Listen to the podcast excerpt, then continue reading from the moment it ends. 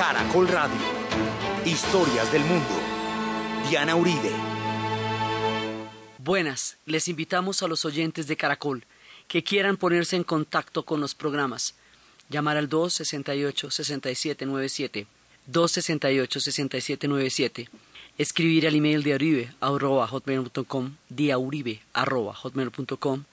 La página web www.casadelahistoria.org o el Facebook o al Twitter arroba C de la historia. Hoy vamos a ver la fuerza del mito y de la energía de las divinidades en el mundo africano.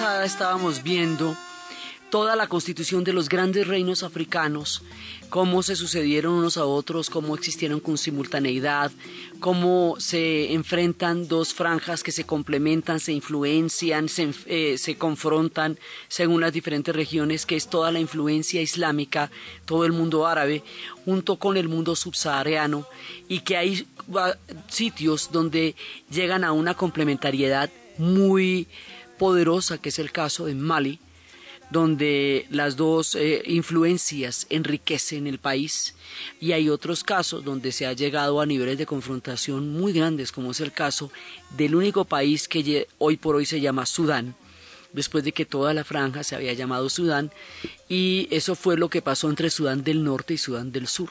El Sudán del Norte era toda la influencia árabe, que además está muy muy cerca al punto de contacto con los árabes, y el Sudán del Sur.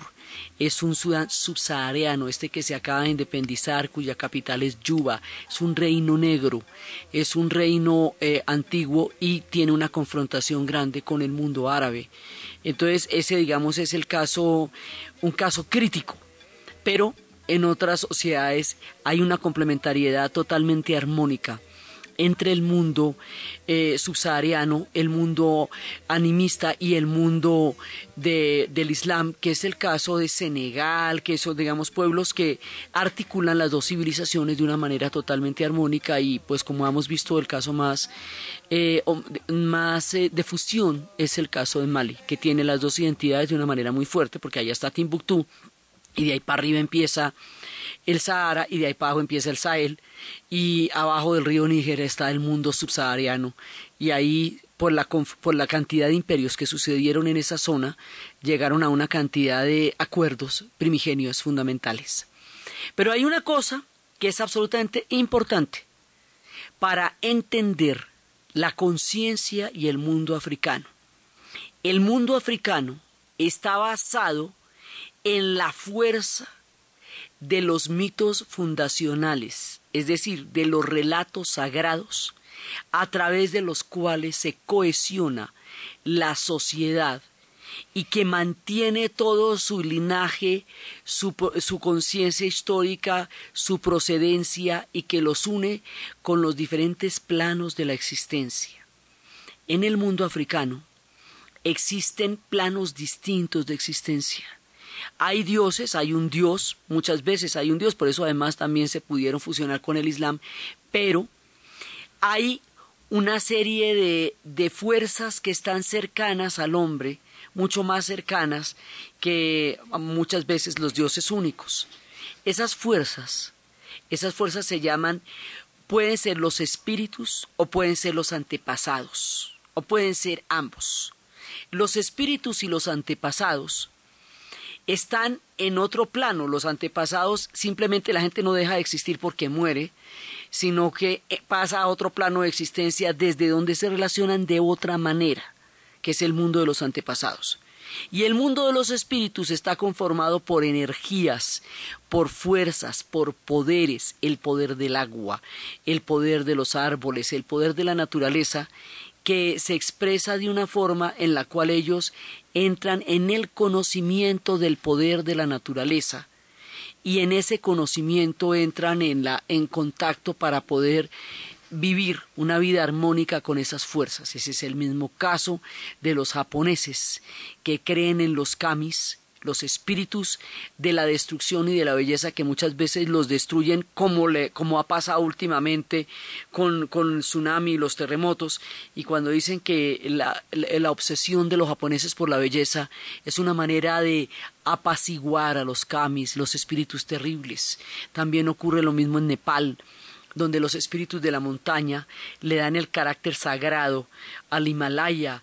Muchas sociedades viven con los espíritus de la naturaleza, los pueblos arhuacos, wiwas, kogis en Colombia viven alrededor de una línea negra que los dioses les dieron para dividir las cuatro comunidades, cancuamos, arhuacos, kogis y wiwas, y de ellos son guardianes del paraíso de la línea negra.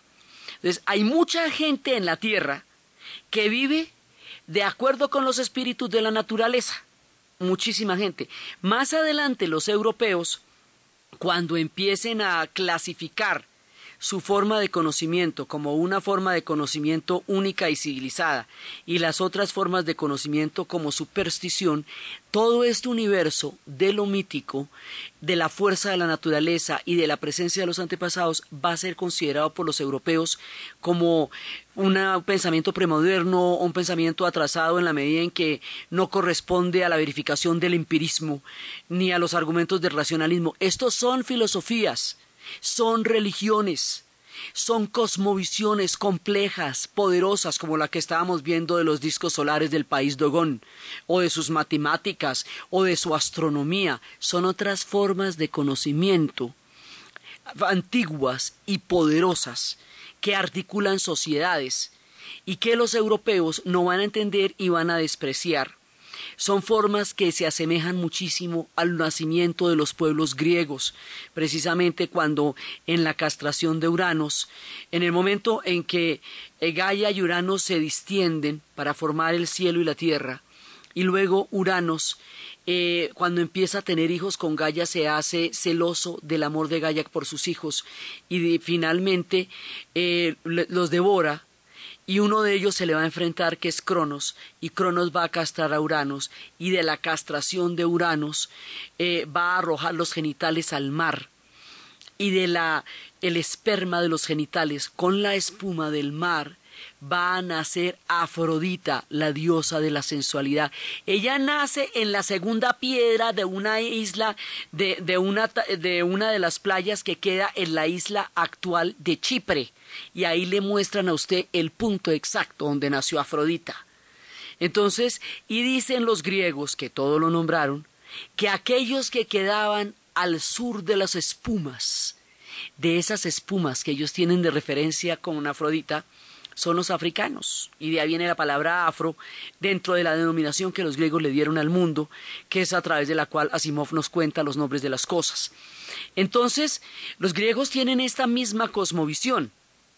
Pero los griegos desarrollaron también un pensamiento filosófico y como son la cuna de Occidente, Occidente considera que solamente el pensamiento filosófico esgrimido de la manera como ellos lo demuestran es conocimiento, filosofía y lo demás es superstición. Los hindúes viven sobre la base de mitos muy antiguos. Sus dioses son duales, dioses de la destrucción, dioses de la creación, dioses de la conservación. Los japoneses tienen los kamis, grandes sociedades que hoy se llaman potencias. Viven de acuerdo con relatos que tienen que ver con la fuerza de la divinidad expresada a través de las energías de lo existente y de lo vital. A esta fuerza de la, de la naturaleza, de las potencias, de los antepasados o de los héroes, es a lo que llamamos el mito en el sentido más sagrado, poderoso y respetuoso de la palabra. Entender el acceso a esta fuerza es empezar a adentrarnos en el mundo de la cultura africana para poder ver desde su interior cómo se relacionan con los espíritus, con los antepasados, con los guerreros y con los héroes, y cómo crean una cultura muy poderosa a partir de estas cosmovisiones. La historia del mundo en Caracol Radio.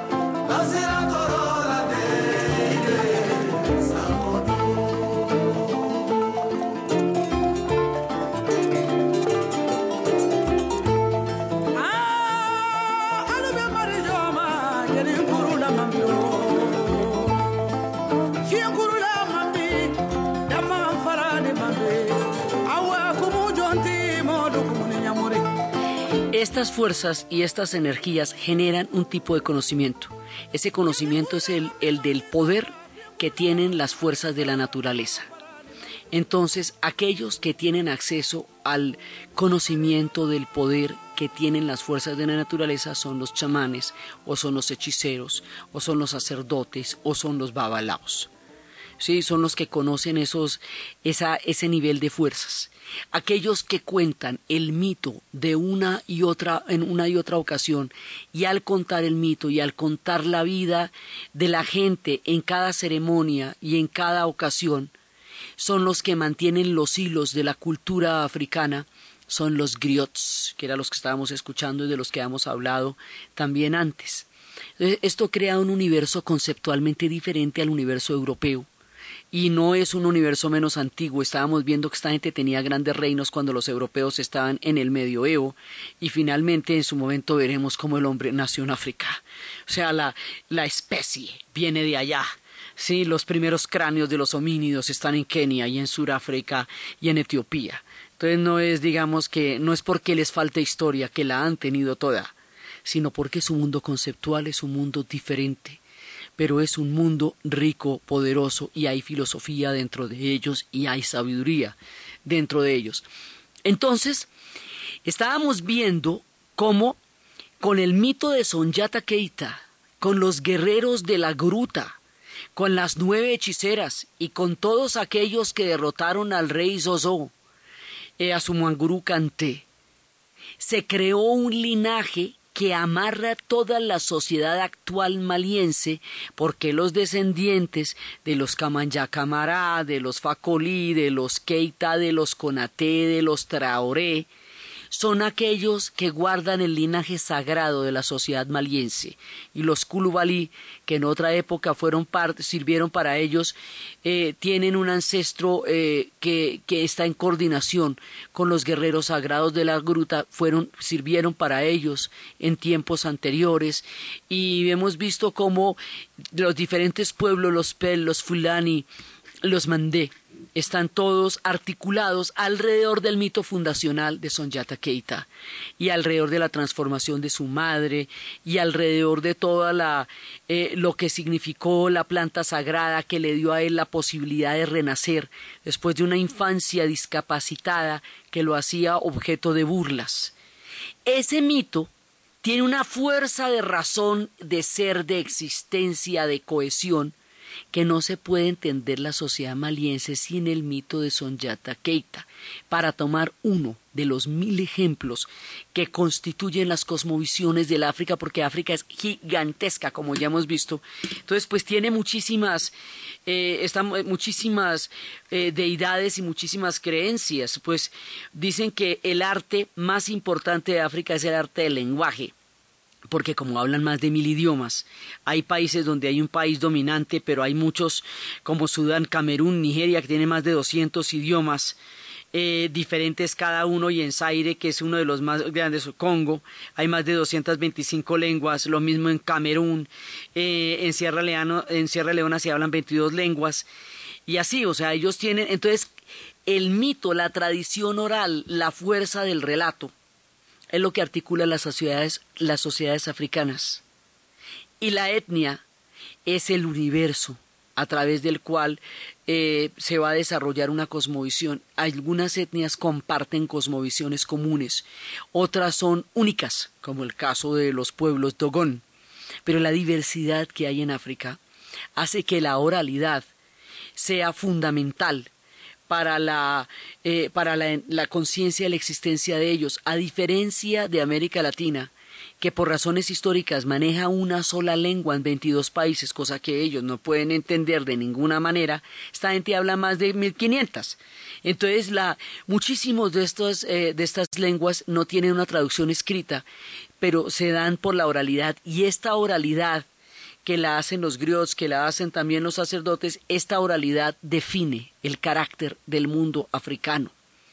Sus principios están basados en sus mitos fundacionales y esto tiene tal fuerza que, que podemos entenderlos es a partir de ahí y ahora que están empezando a hacer cine, cine hecho por ellos, relatan en películas como por ejemplo Yelen, una película que se llama La Luz, la fuerza de un mito que se desarrolla de una manera ritual. El cine africano es ritual, es mucho más visual que, que discursivo, porque el tema de las lenguas hace que sea difícil para todos entenderlos a nivel de lenguas.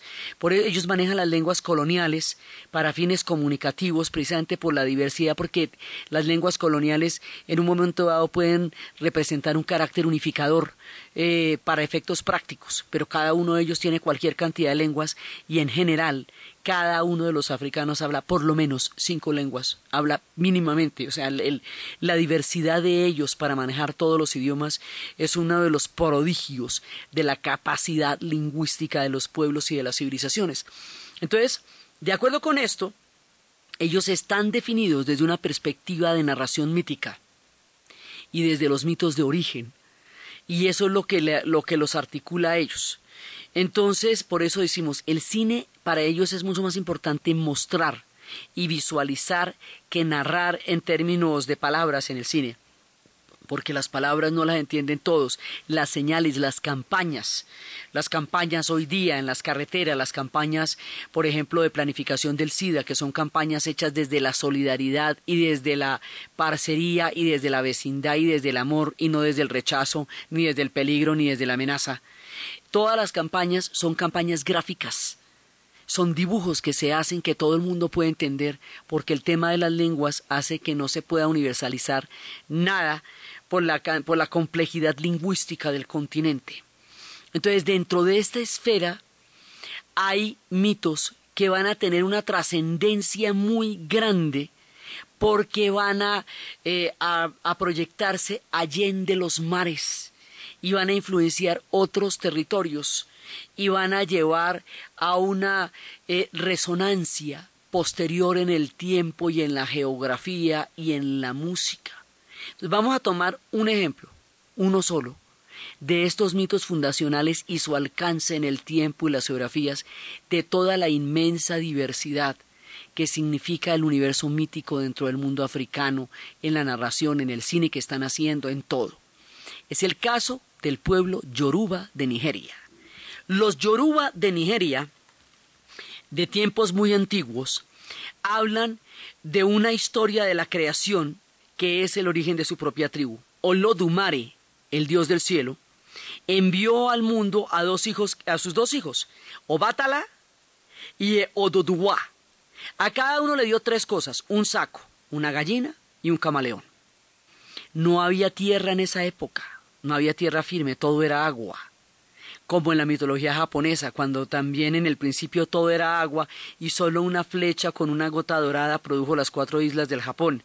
Aquí, Obatala y Ododuwa van a llegar con su saco y la manera de conectarlos con lo que va a ser la tierra firme es a través de un árbol cocotero que deja caer Olodumare y que va a crecer rápidamente, así que Obatala y Ododuwa cuando llegan a la tierra ya están a salvo en las ramas porque el resto es agua.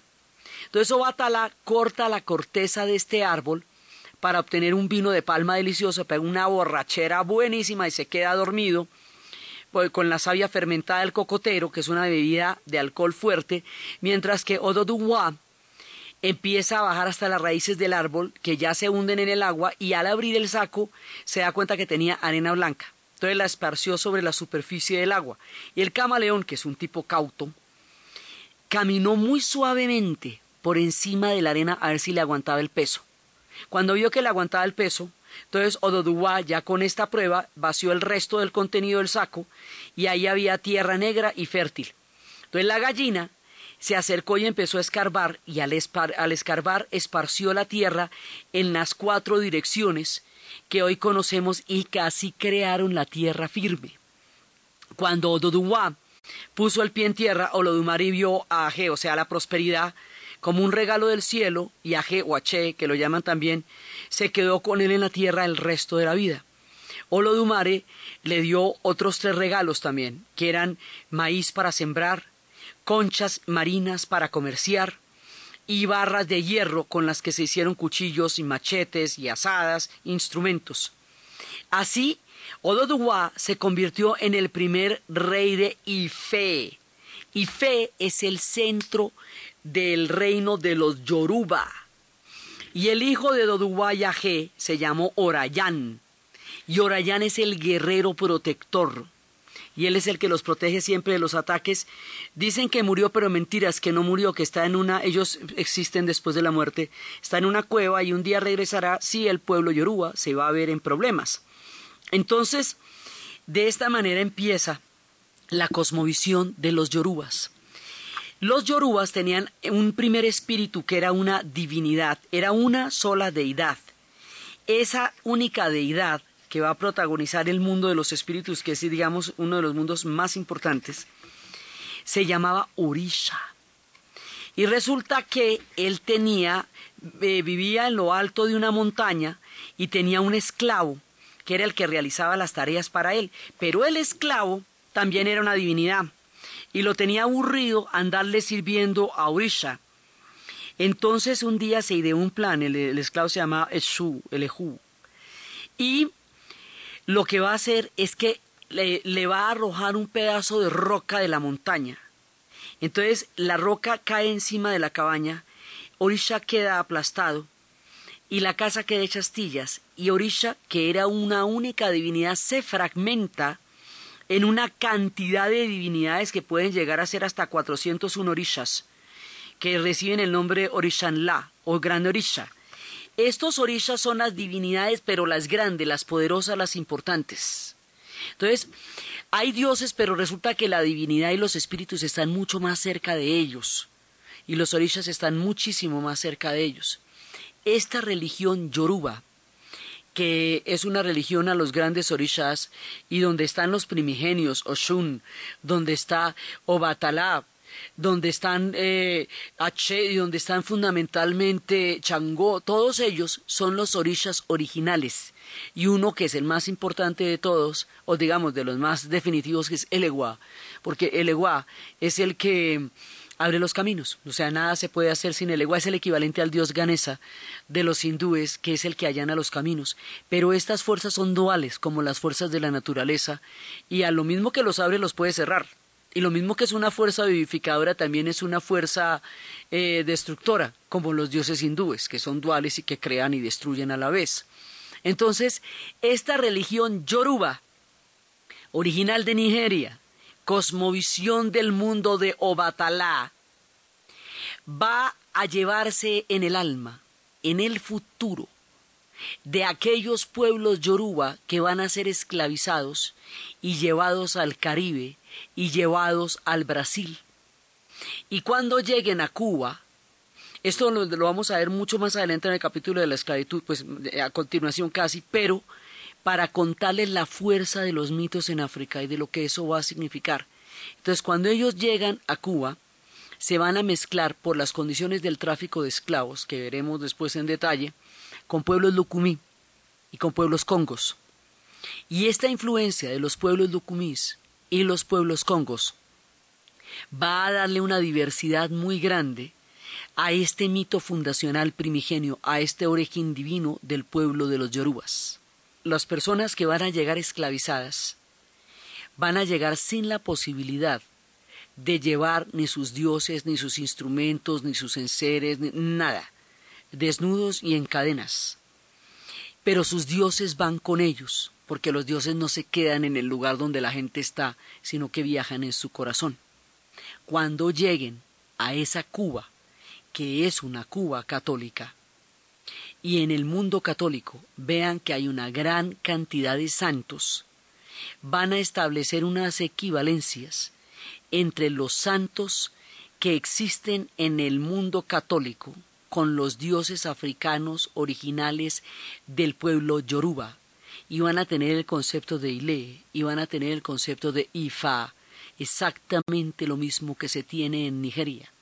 Quiere decir que la fuerza de este mito va a trascender el océano, trescientos años de esclavitud, las diferentes lenguas, toda la fuerza del dolor que hay detrás y se va a preservar de una manera primigenia y divina, allende los mares, y va a crear una cultura que hoy es cohesionante del pueblo cubano, que es la que se llama la santería y que es afro-cubana, porque es el mundo africano trasplantado a Cuba y como los cubanos van a tener una capacidad increíble para musicalizar su historia y enriquecernos con toda la fuerza con que los africanos conocen y divinizan la música porque la música para ellos es un acto ritual de ser y de vivir y con toda la sabrosura y el dolor y la mezcla de los dos con que los cubanos pueden traducir musicalmente toda la herencia se va a formar una gran cantidad de ritmos,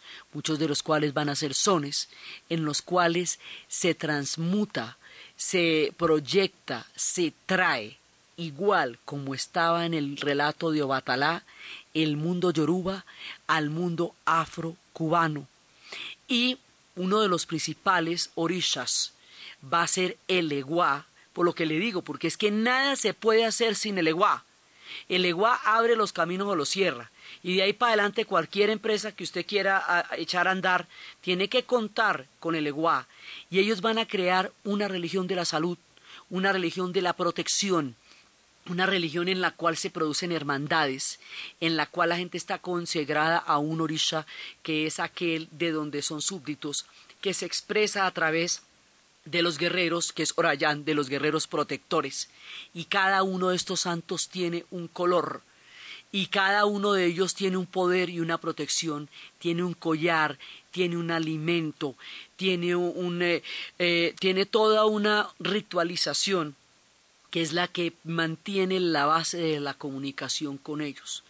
Dentro de esta manera como se proyectó el mito más allá de los mares, Celia Cruz nos habla de cómo el eguá quiere tambor.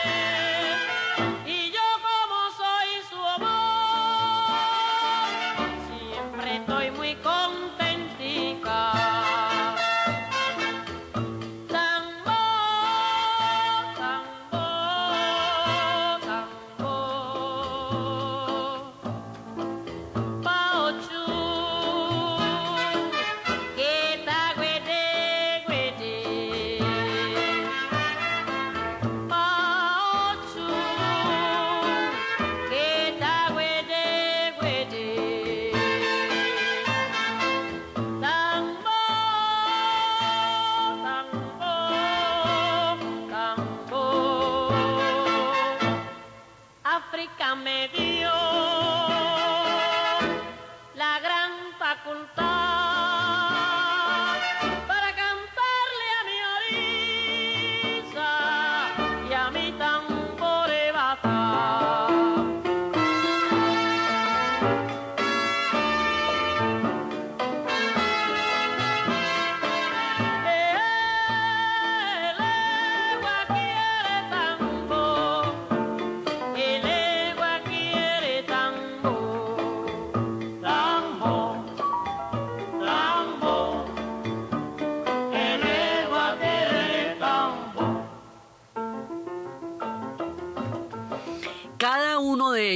Va a recibir un nombre dentro de los santos católicos.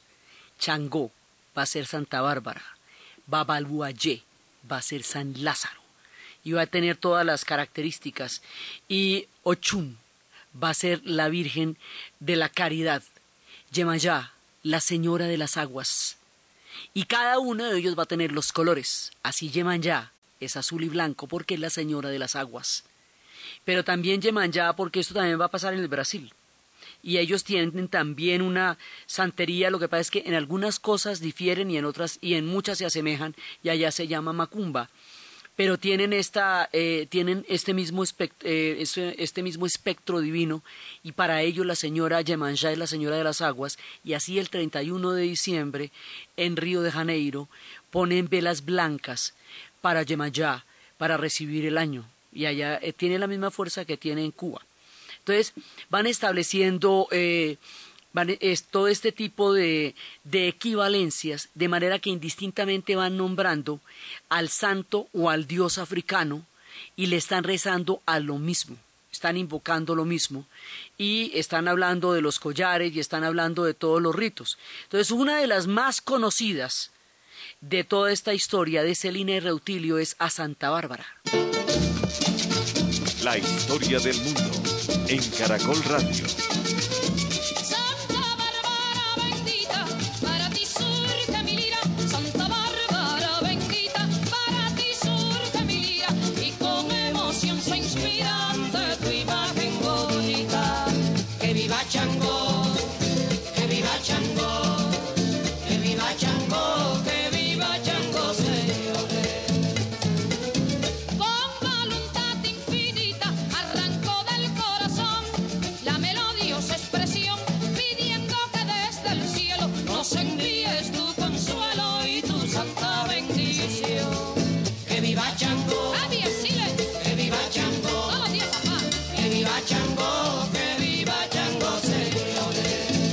En Cuba, la esclavitud, después lo vamos a ver, va a durar muchísimo más tiempo que en el resto del continente, lo mismo que en Brasil, porque Cuba se va a independizar hasta 1898.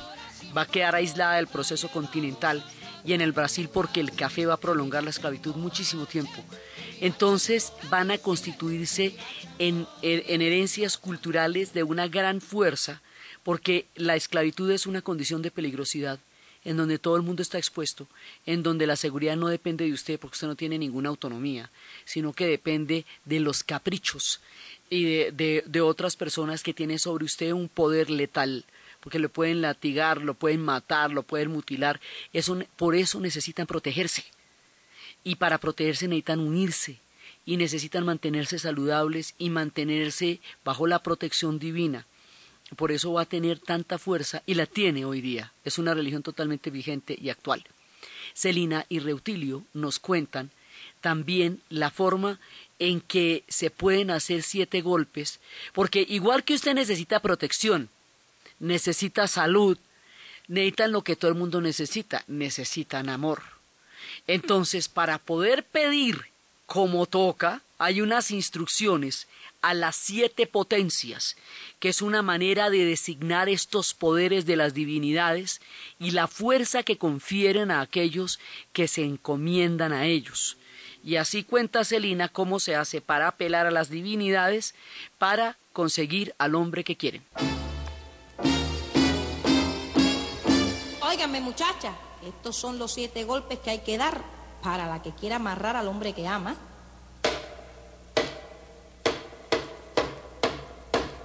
Siete son los golpes que tengo que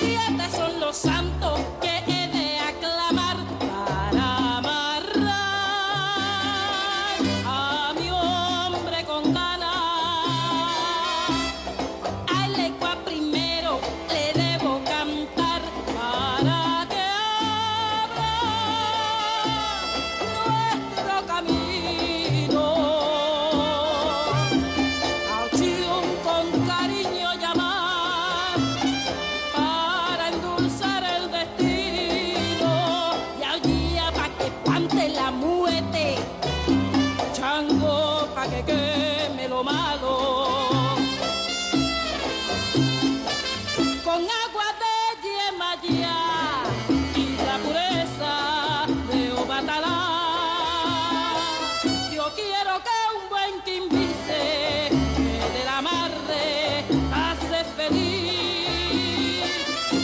Si estos son los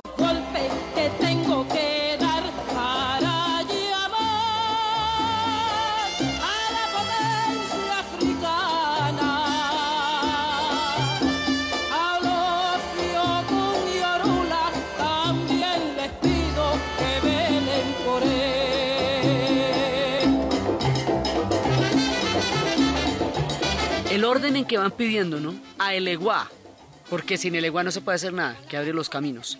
A Ochun, Ochun es una divinidad del amor, que es la Virgen de la Caridad también. A Changó, para que se lleve lo malo. A Yemayá, con la, eh, que es la, reina de las aguas, con el agua de Yemayá, de Yemayá. Y la pureza de Obatalá. Sí, porque Obatalá pues es el origen de todo, ¿no ve que fue Obatalá el que mandó a Olodumare y a Ododuwa a hacer el árbol cocotero con el que se creó la tierra en, la, en el mundo Yoruba, Alilé y Alifá, que son las moradas. Esto exactamente igual, pero así igual, lo cantan ellos al otro lado, así 300 años después, y va pasando con la fuerza tan grande, y en, eso consiste una de las de los más grandes poderes de la cultura africana, la fuerza de su narración, de, su, de, de todas sus tradiciones y de su narración oral. Incluso en las épocas de la modernidad, se encuentra en la Bandiágara el hospital tradicional y el hospital estatal, el uno frente al otro. El uno desde la curación de los espíritus y de los poderes de la naturaleza y el otro desde la curación de los hospitales eh, occidentales alópatas y no pasa nada, usted se va para donde le parezca mejor. Sí, ahí están el uno frente al otro, allá en la Bandiágara, cerca del país Dogón. Entonces, como los santos necesitan collares y necesitan alimentos y necesitan sacrificios que pueden ser palomas o pueden ser gallinas, gallinas porque la gallina es sagrada, porque es la que esparce la tierra por los cuatro costados. Entonces hay que tener un comportamiento recto con los santos, con los collares. Los collares se respetan porque son sagrados dentro de toda la cosmovisión de ellos y los colores son los que son. O sea, cada persona está ligada a un guerrero, a un santo y por lo tanto a unos colores que le garantizan la protección. Aquel que apadrina a toda la comunidad se llama el babalao o sacerdote o padrino, que es el que el que digamos el que aglutina la, la comunidad alrededor suyo y tiene la posibilidad de comunicarse o de entender el poder que se está manejando con estas figuras sagradas. Dentro de ese orden de ideas hay un hombre que le dice a Mayella que no juegue con los santos, que respete los collares. Septeto Nacional nos cuenta esta historia. La historia del mundo en Caracol Radio.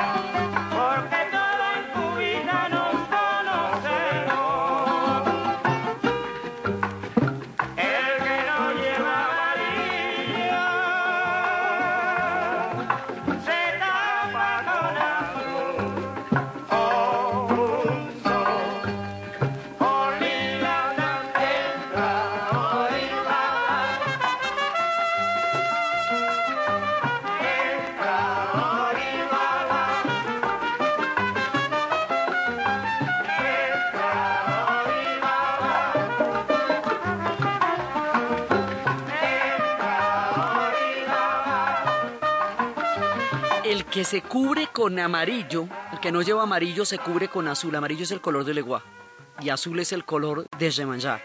Él está tras- ella lo está tratando de engañar con los collares y con los colores. Y él le dice que con eso no, no solamente no lo debe engañar como hombre, sino que no debe y respetar a los santos.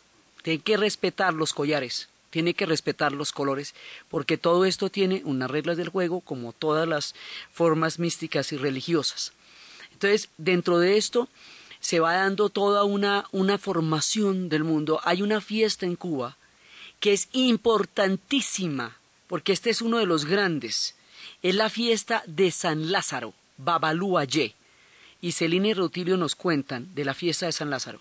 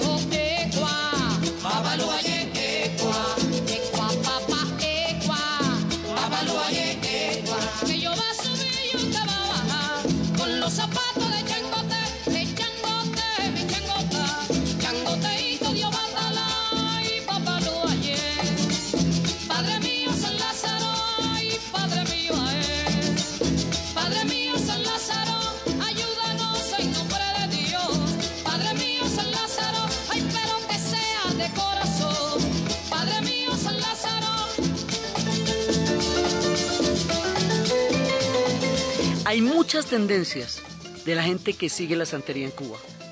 Y hay muchas diferentes clases de, digamos, de, de babalaos. Hay abacuás, hay ñáñigos, hay paleros, hay el, babalao propiamente. Hay, digamos, como en todo, hay gente que hace lo bien y hace el mal, ¿no? Los paleros hacen el mal, eh, tienden o pueden llegar a hacerlo o pueden estar entre su estructura, pero los babalaos son benefactores, digamos, tienen, son fuerzas encontradas, pero son fuerzas de la divinidad y de la salud y de la protección fundamentalmente. Los caminos se llaman Ararat. Es como, como ellos le dicen a los caminos, por eso era que Richie Ray y Bobby Cruz decían, yo soy Babalú, camino Arará, y con eh, la tierra cantar. Esto que vamos a escuchar ahorita son cantos Arará, y son cantos cubanos.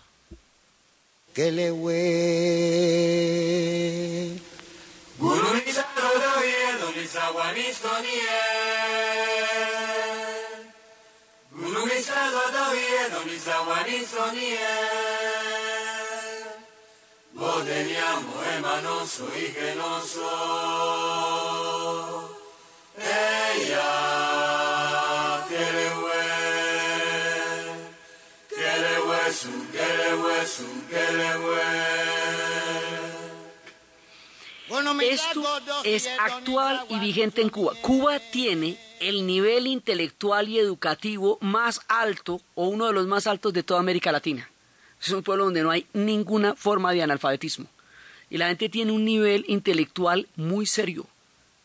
Y sus intelectuales y su gente más seria es santera. O sea, es- está de un lado al otro de todo el espectro de lo que va, de lo que es la intelectualidad, el mundo en todo el sentido de los cubanos. Y en la actualidad y en la vigencia y sobre la juventud hay un grupo que se llama los orishas, por todo lo que les digo, y ellos cantan a todos los santos, y a se llaman así y cantan a toda la santería.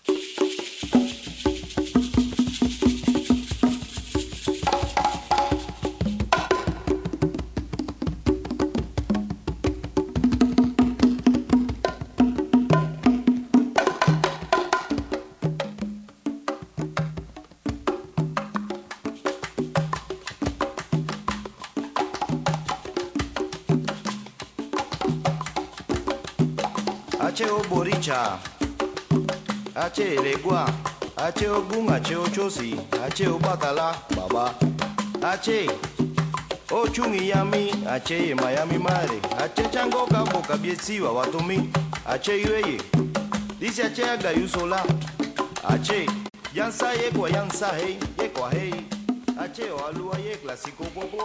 Así estamos viendo este universo, tanto su origen como su proyección. Vamos a continuar viendo esta proyección y esta fuerza del mito en África y en las culturas que de ellas proceden, pero se nos va a acabar la dicha, porque ya casi llega la esclavitud en serio, al otro lado del mar. Están desarrollándose proyectos geográficos que van a hacer que el Sahara se vuelva una ruta interior, que la ruta de la seda pase a la historia, que la liga hanseática se convierta en una cosa del pasado y que el Mediterráneo se vuelva un mar interior. Empiezan los descubrimientos geográficos y en alguna parte de esta historia África queda condenada porque van a llegar los portugueses. Vamos a continuar viendo estas historias del mito y vamos a ver cómo llegan los portugueses en el siguiente programa. Entonces, desde los espacios de las potencias, de las divinidades, de la fuerza del mito, de Sonjata Keita, de Obatalá, de Olodumare, de la fuerza de esa existencia en Cuba, de la consonancia, de la cosmovisión, de la filosofía, del sentido de lo místico y de lo sagrado que emana del suelo mismo del África en la narración de Ana Uribe, en la producción Jessy Rodríguez y para ustedes, feliz fin de semana.